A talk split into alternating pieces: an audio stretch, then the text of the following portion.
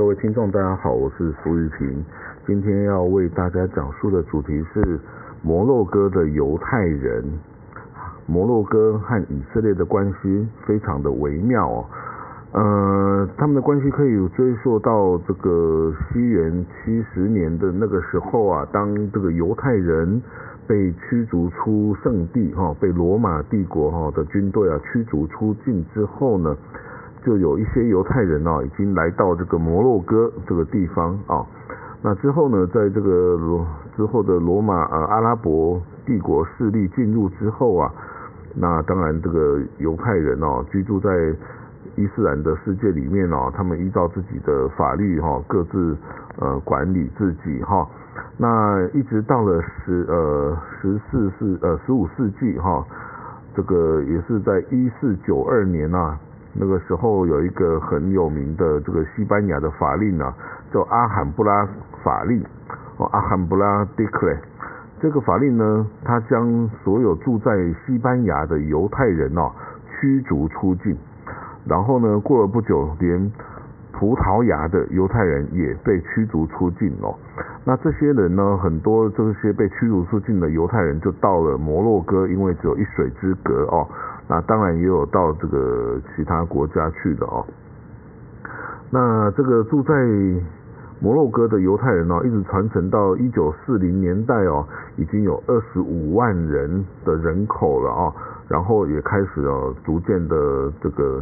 移民往巴勒斯坦哦，就是今天以色列的这个土地哦，当时是英国委任统治哦。那到了以色列一九四八年五月十四号建国以后啊，这个所有的阿拉伯国家哦，就是一开始就第一次以阿战争，就是在以色列独立之后马上爆发哦。那当然第一次以阿战争是失败的。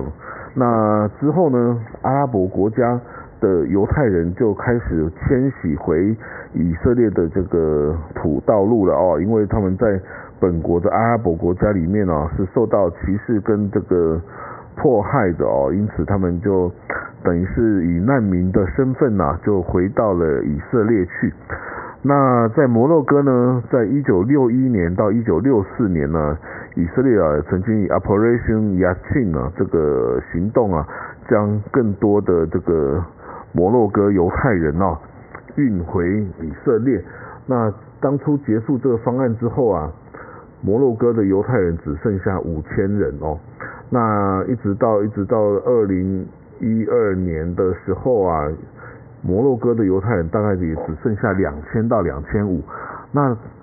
当初呢，移民到以色列的犹太人哦，有大概五十万人哦，那今天已经这个繁衍到大概一百万人口之多啊，这个相较于以色列这个九百万人口啊。这个一百万是一个非常大的数字哦，所以在以色列呢，这个摩洛哥的犹太人 （Moroccan Jew） 啊是非常大一个这个群体哦，这个需要重视哦。那他们带来的不只是文化、语言哦，阿拉伯文，然后也有这个摩洛哥的料理哦，cuisine 哦，他们带来的比如说 couscous 啊，哦，还有各种这个哈哈 这个摩洛哥式的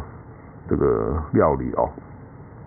那好了，那今天哦是二零二零年十二月二十三号啊，就是在昨天，就是二零二零年的十二月二十二号，我看在新闻上看到了以色列的以色列航空啊，第一班飞机直航班机飞往了摩洛哥。那这个呢是延续着上周呢，这个美国川普总统他的女婿啊，Kushner 他。这个在中东啊穿梭，这个进行这个外交的时候啊，他拉拉近了以色列跟摩洛哥的关系正常化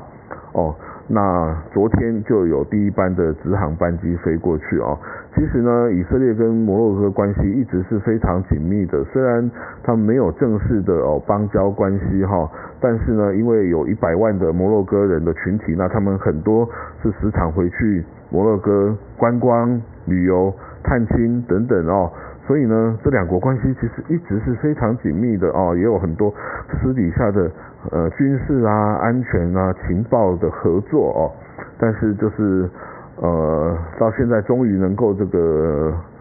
摆上台面哦，明朗化哦，我相信对于这个以色列的外交啊，以色列的人民来说啊，都是一件非常值得高兴的事情。哦，那如果有机会你到以色列啊，我相信呢，你可以在很多地方吃到北北非的 couscous 哦，这个东西，那你就知道，嗯，这个就是摩洛哥犹太人带来以色列的一项美食哦。好了，我的故事就说到这里，谢谢各位。